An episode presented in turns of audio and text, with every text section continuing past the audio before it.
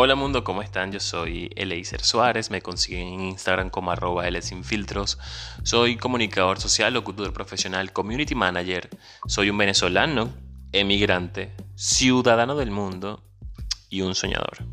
Un soñador que está buscando inspiración.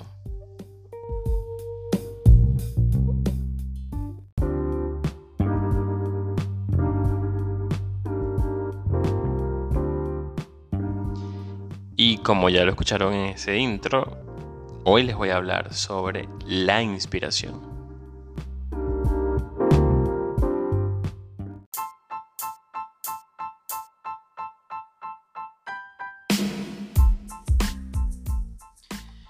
¿Por qué hablar de, inspiración? Y mira que este, en este episodio no voy a buscar nada en Google, no voy a buscar la definición o el concepto en, según la RAE de inspiración.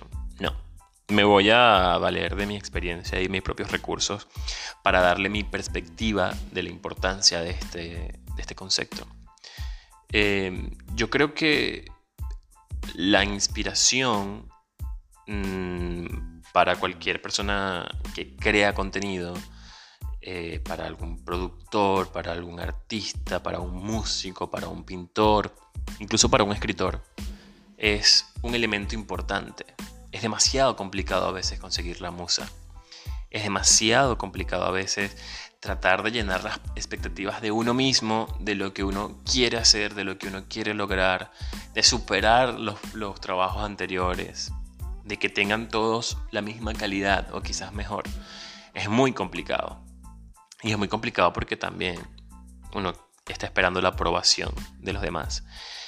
Aunque lo importante siempre es que sea uno mismo el que le guste. Por eso es que la inspiración a veces es muy difícil conseguirla. Yo creo que la inspiración es de su génesis, por así decirlo, eh, parte desde la admiración. Uno comienza admirando el trabajo de otros, uno comienza admirando los talentos de otros y quizás se vas inclinando hacia un lado y empiezas a copiar ese, ese proceso del otro, quieres hacerlo tal cual como lo hizo esa otra persona. Y empiezas a buscar herramientas que te permitan copiar esa idea. Luego con el tiempo, quizás con un poco de disciplina, con constancia, con aprendizaje, por supuesto, empiezas a desarrollar quizás tu propio estilo, empiezas a darle tu toque a eso que copiaste, empiezas a desarrollar y definir tu talento o qué es el talento que te identifica. Entonces la inspiración comienza primero de ese algo que quieres agarrar, de esa idea abstracta que quieres desarrollar y convertirla luego en algo tuyo, en algo propio, en algo interesante además. Y así creo que es como nace la inspiración. Ahora les voy a hablar sobre mis propios procesos de inspiración y cómo yo llegué quizás a desarrollar algunos de mis talentos.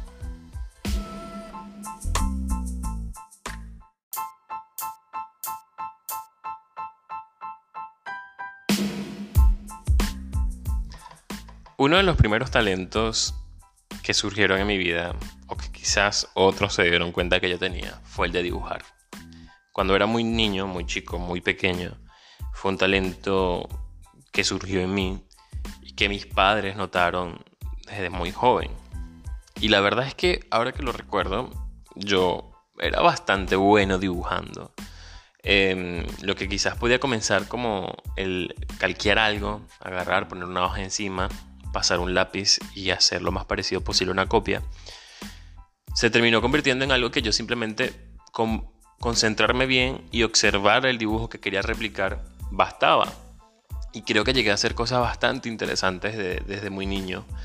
Mis padres, por suerte, siempre me alentaron a desarrollar ese talento o no sé si alentarlo, pero por lo menos me dieron total libertad de expresarme a través del dibujo, de, pasar horas eh, entretenido dibujando algo, dibujando lo, que me provocara, tratando de reinterpretar o, reproducir una imagen que veía de algún cómic o, o lo que sea. Mis padres por suerte siempre lo hicieron. Incluso mi mamá intentó una vez meterme en un curso de dibujo, pero a la final no se dio, o al final, perdón, no se dio. Y mi padre, cuando le pasaba vacaciones con él, recuerdo que también llegó a, a darme la libertad de desarrollar ese talento. Incluso cuando yo pasaba vacaciones con mi padre, eh, yo tenía unos tíos por parte, obviamente, paternos, que vieron también ese talento en mí. Ellos tenían un poco más desarrollado ese, ese talento artístico, pintaban muchísimo, recuerdo. Eh, mi tía Sonia, por cierto, la hermana de mi, de mi papá, y quien fuese su pareja en ese entonces, que lamentablemente ya no está en este plano, que es mi tío Gustavo. Ambos empezaron a notar ese talento y me daban libros, me daban guías en ese entonces para yo desarrollar quizás mejor la técnica de, dibujar. Sin embargo, eh, con el tiempo eh, fui quizás enfocándome en otros talentos y dejando un poco de lado el tema del dibujo. Quizás también porque se suele escuchar muchísimo que, que del, del, arte no se vive. Sin embargo, eh, quizás eso también fue lo que me llevó a aprender un poco, un poquito, un poquito de diseño gráfico. Quizás por eso también cuando encontré el maravilloso mundo del Photoshop eh, de, la diagramación, del diseño, todo ese tema conceptual que me parece maravilloso, de crear ideas. Eh, quizás por eso me atrajo tanto y quizás también me apasionó aprender esa, esa, otra. Incluso estuve a punto de estudiar la carrera de diseño gráfico, pero se me atravesó la de comunicación y, y ya fue. Pero nada, eso fue uno de mis primeros talentos. Hoy día no dibujo tanto, a pesar de que es algo que me entretiene muchísimo. No dibujo tanto porque quizás el día a día no me lo permite o yo no me lo permito. Porque entiendo que para poder dibujar hay que dedicar demasiado tiempo, eh, demasiada disciplina, demasiada constancia, demasiado cuidado al detalle. Y quizás yo prefiero invertir ese tiempo en, en otras cosas. Pero, pero sí, la verdad es que me hubiese encantado poder desarrollar mucho más el talento del dibujo. Ese fue mi primer talento, quizás más destacado. Pero ahora voy a hablar de, de uno que con el tiempo cobró mucha más importancia sin yo darme cuenta.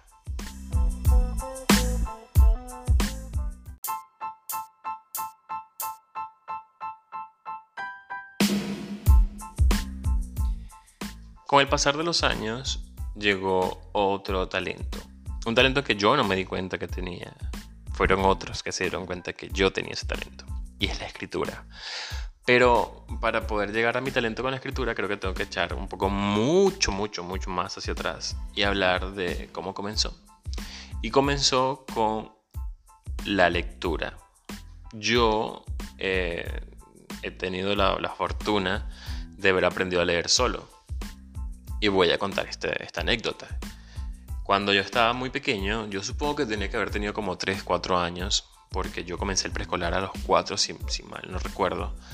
Pero sí, tenía 3, 4 años y yo eh, tuve la, la, maravillosa oportunidad de crecer en un entorno de aprendizaje. ¿Por qué? Porque mi mamá era maestra y a veces daba clase en la casa. Entonces, para mí quizás ese ambiente de aprendizaje era, era natural en mí. Eh, el hecho de ver constantemente cómo mi mamá explicaba las cosas, cómo otros niños aprendían, no solamente de, lectura, también de matemáticas. Hay una anécdota también maravillosa que la contaré en otro momento, o le diré a mi mamá que me la cuente, que ella se la sabe mejor que yo. Pero bueno, el tema es que esta que les voy a contar, repito, también me la contó mi mamá. O sea, yo tengo un recuerdo muy marcado del momento en el que aprendí a leer, pero, pero mi mamá lo cuenta de esta manera. Eh, mi mamá en ese entonces trabajaba y estudiaba, entonces te pasaba todo el día eh, pues en la calle y llegaba muy de noche, muy cansada. Y un día ella cuenta que yo, 3, 4 años, me les acerco con uno de estos libros de aprender a leer y le digo que ya yo sabía leer. Le digo, mamá, ya yo sé leer.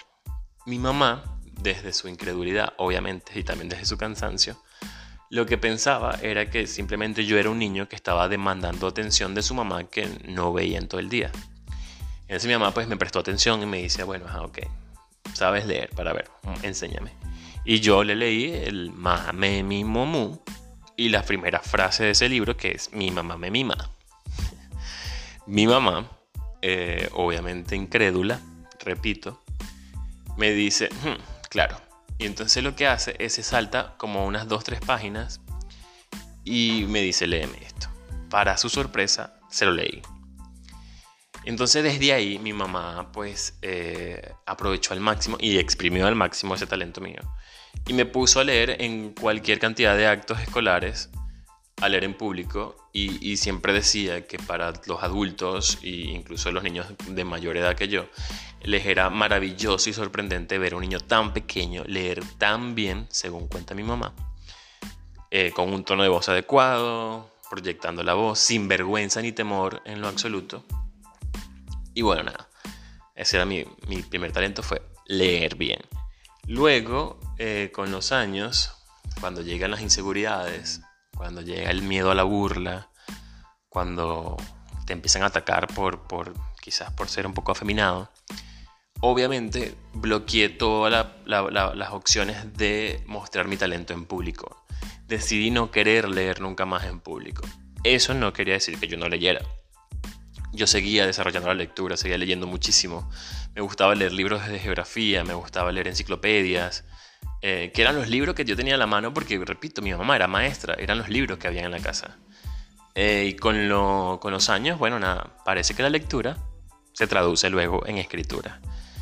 Y en la escritura conseguí un canal donde podía comunicar, donde podía usar mis, mis palabras, mis frases, donde podía transmitir mis emociones. Recuerdo que las, primeras cosas que, escribí, de las cuales no tengo registro, fueron cartas a mis amigos, eh, donde les hablaba de, no sé, de, si les pedía perdón, o si nos molestábamos, o, cualquier cosa.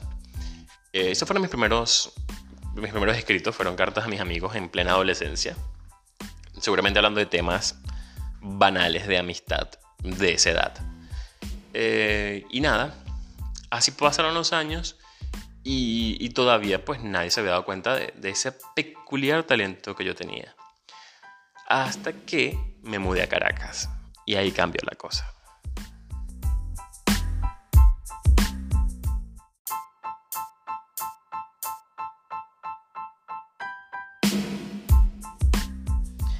Recuerdo un día haber estado en Caracas, eh, pues saliendo de mi pueblito, estudiando, trabajando.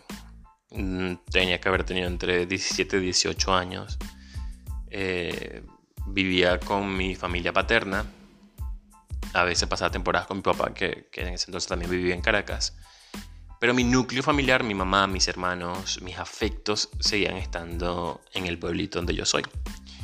Mis amigos, con los cuales eh, creé una empatía y una conexión fuerte, tampoco los tenía cerca. Entonces digamos que estaba como iniciando todo, como eh, conectando con una familia que, sí, que obviamente porque era mi familia, pero con el cual no me crié, conectando con con nuevos amigos, conectando con una nueva ciudad, conectando con un nuevo lugar de estudio, con un trabajo además. Eh, y estaba en ese proceso y un día decido escribir en un cuaderno, en el cuaderno de la universidad, agarré una de las últimas páginas y escribí algo que no recuerdo qué fue lo que, cuál fue la musa que me lo detonó, pero yo sí sé que fue una carta que le escribí a mi mejor amiga. Eh, de eso sí tengo registro porque está eh, en una de esas tantas conversaciones perdidas en Facebook y se llamaba Ahí, Allí y Así. Y básicamente lo que le decía a mi mejor amiga era pues que le agradecía por tantos años de amistad y que le agradecía de nuestra conexión y que, o sea, como que en cada momento y en cada situación, ahí estábamos el uno para el otro. Por eso que se llamaba así, allí, ahí y así. Y pues ahí quedó guardado en mi cuaderno, no, no tenía por qué ser público, ni siquiera se lo mandé a mi mejor amiga, recuerdo. Y un día estamos en una clase y una de mis compañeras me pide, un me pide unos apuntes, yo le paso el cuaderno y sigo en mi conversación. Y por alguna razón, estas dos amigas, eh, que si escuchan algún día esto, pues le agradezco, que son Gaby Nieves y Estefania Arellano, un día pues eh, consiguen, eh, mientras tomaban los apuntes, consiguen esa última, entre las últimas páginas, consiguen este escrito. Y esta amiga, Gaby, se me queda viendo y me dice, ¿tú escribes? ¿Escribes poesía? Y yo le digo, no, yo no escribo nada. Y me dice, sí, aquí hay talento. O sea, como que aquí está, hay un escrito, si esto es hecho por ti, pues escribes poesía. Y yo dije, no, yo no me creo un poeta, eso no rima. Y me dice, pero es que no todas las poesías riman. Y nada, creo que fue la primera persona que me dijo que yo tenía el talento para escribir. Con los años, bueno, no, con los años no. Circunstancialmente, mientras todo eso pasaba, yo eh, conocí al primer amor de mi vida, a quien le he escrito un montón de textos eh, y a quien le, he dedicado muchos desahogos emocionales. Em, en ese entonces pues comenzó nuestra relación y nada, así como comenzó terminó. Y eso fue lo que desató en mí toda la musa y todo el potencial que tenía como escritor. Creo que los escritos más desgarradores y más eh, como que más inocentes también fueron los primeros escritos que le dediqué a esta persona. Y mm, uno de ellos, que creo que ha sido como uno de los que más fácil ha sido de expresar, pasar de mi mente al escrito en tal, como tal, fue uno que se, yo lo titulé como desahogo emocional, tal cual. Y por eso es que siempre uso muy frecuente este, este, esta frase para hablar de cuando estoy drenando, porque fue un texto que le escribí tal cual como a través de un chat, le escribí todo lo que sentía en ese momento. Y ahí quedó y luego lo recordé, lo agarré, lo copié y lo guardé en mi registro en mi casa, que sigue estando ahí en todos mis escritos, en papel y tinta. Y así comencé a escribir. Y así fue como nació esto. Luego fui buscando inspiración, musas, cosas que pasaban. Yo también creo que otra cosa que jugó a mi favor es que en ese entonces trabajaba en un banco. Y el trabajo en un banco es tan rutinario y, tan estructurado que no hay forma de crear cosas nuevas. Entonces quizás por ahí eso es lo que me permitía que la musa me llegara constantemente porque podía escribir y crear cosas fuera de la estructura sistemática de un banco. Así nació mi talento como escritor.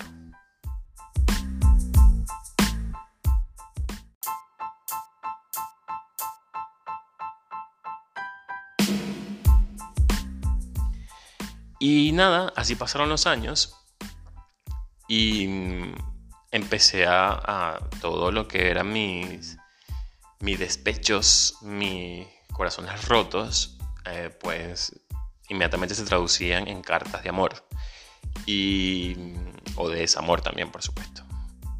O cartas a amigos, a personas que quería, cartas a situaciones que estaba viviendo. Además que en ese entonces mi familia yo no le había dicho sobre mis, preferencias sexuales, mi, sí, sobre mis inclinaciones, preferencias, como ustedes, mis gustos, mi sexualidad. Entonces, también las cartas me permitían eh, expresar lo que sentía con alguien, así esa carta nunca se publicaran. Eran cartas que escribía madrugadas y ahí quedaban y, y de ahí no salían. Y así pasaron los años, de vez en cuando escribía algo, lo compartía con algún amigo, veía que a esta persona le gustaba, y fui creando como un círculo de personas a las cuales le mandaba mis cartas o mis escritos, los que yo quería que se publicaran. Y esta persona me decían que si le gustaba o no. Con los años fui enamorándome de otras personas, fui teniendo romances, fui también teniendo desilusiones. Y llegó un punto donde yo dije y me prometí que nunca más le iba a escribir a nadie del cual me enamorara. Porque era la única forma que ninguna otra persona eh, tuviese el privilegio de ser la musa de mi talento. Qué curioso, ¿no? Pero eso hice. Y entonces después hubo otras relaciones, hubo otras personas, también me rompieron el corazón, pero a ninguno le escribí. Y no volví a escribir más por mucho tiempo. No volví a escribir más porque no quería que nadie tuviese ese privilegio que tuvo mi primer amor, ¿no? De, de por qué dedicarle mi sentimiento a personas que no lo van a valorar. Tonto que fui. Pero bueno, eso fue lo que me prometí.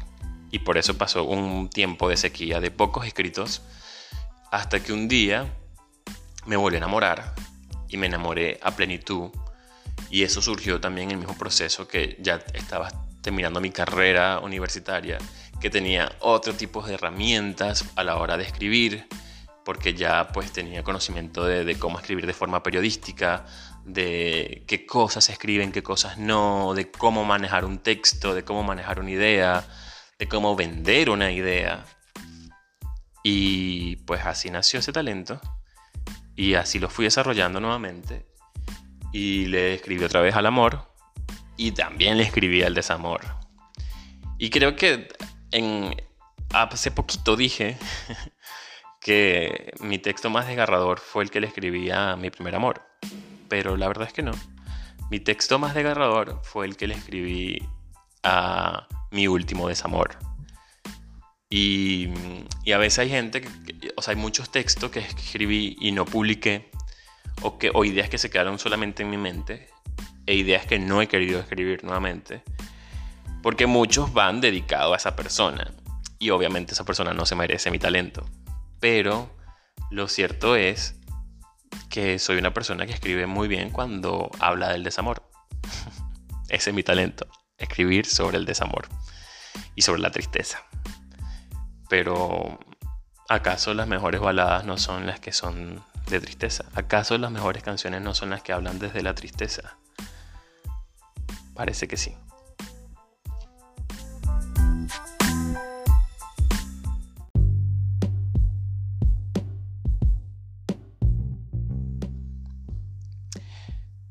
Y bueno, nada, así son mis inspiraciones, así me he inspirado un montón de veces, así ha llegado la musa a mi vida. Y por supuesto que a veces, cuando sí la necesito, por esos mismos bloqueos que yo me autoimpuesto, no terminan apareciendo. Hay días donde estoy bloqueado en, cero y que por más que busque eh, cosas o disparadores que, me activen la, inspiración para poder escribir, no pasa. Y así mismo pasa con el podcast a veces estoy buscando qué, qué hablar, qué tema tocar en, diferentes episodios y simplemente no me llega nada.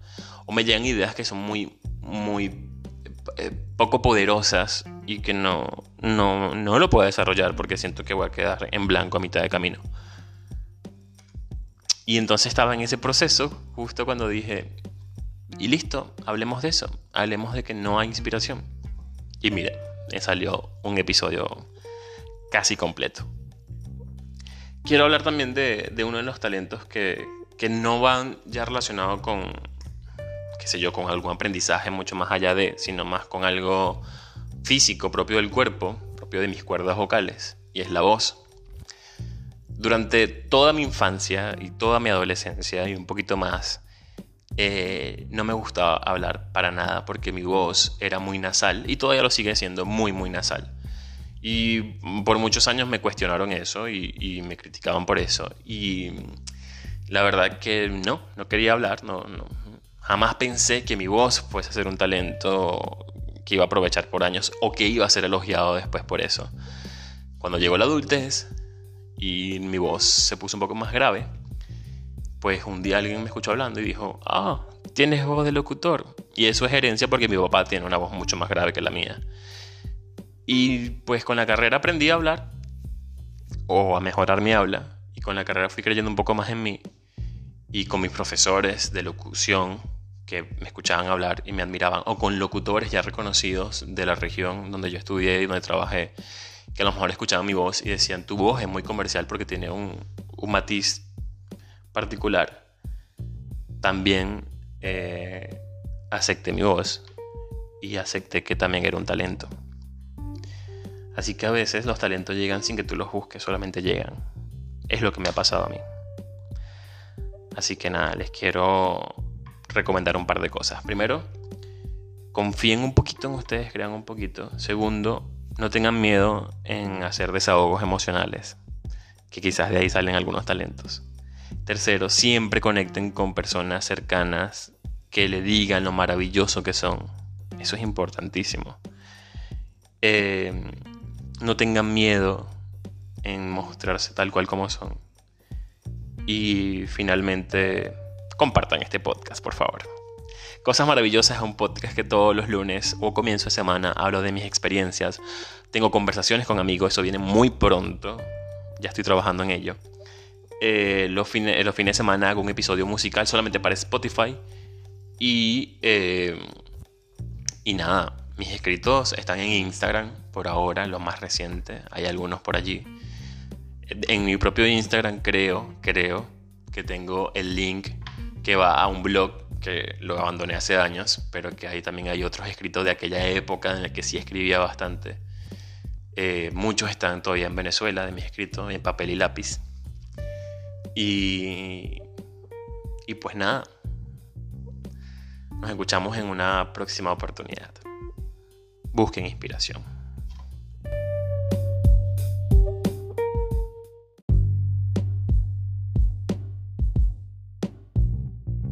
Por cierto, soy Eleiser Suárez, me consiguen en Instagram como arroba. Soy comunicador social, locutor profesional, community manager, venezolano, emigrante y escritor. Eso dicen mis amigos.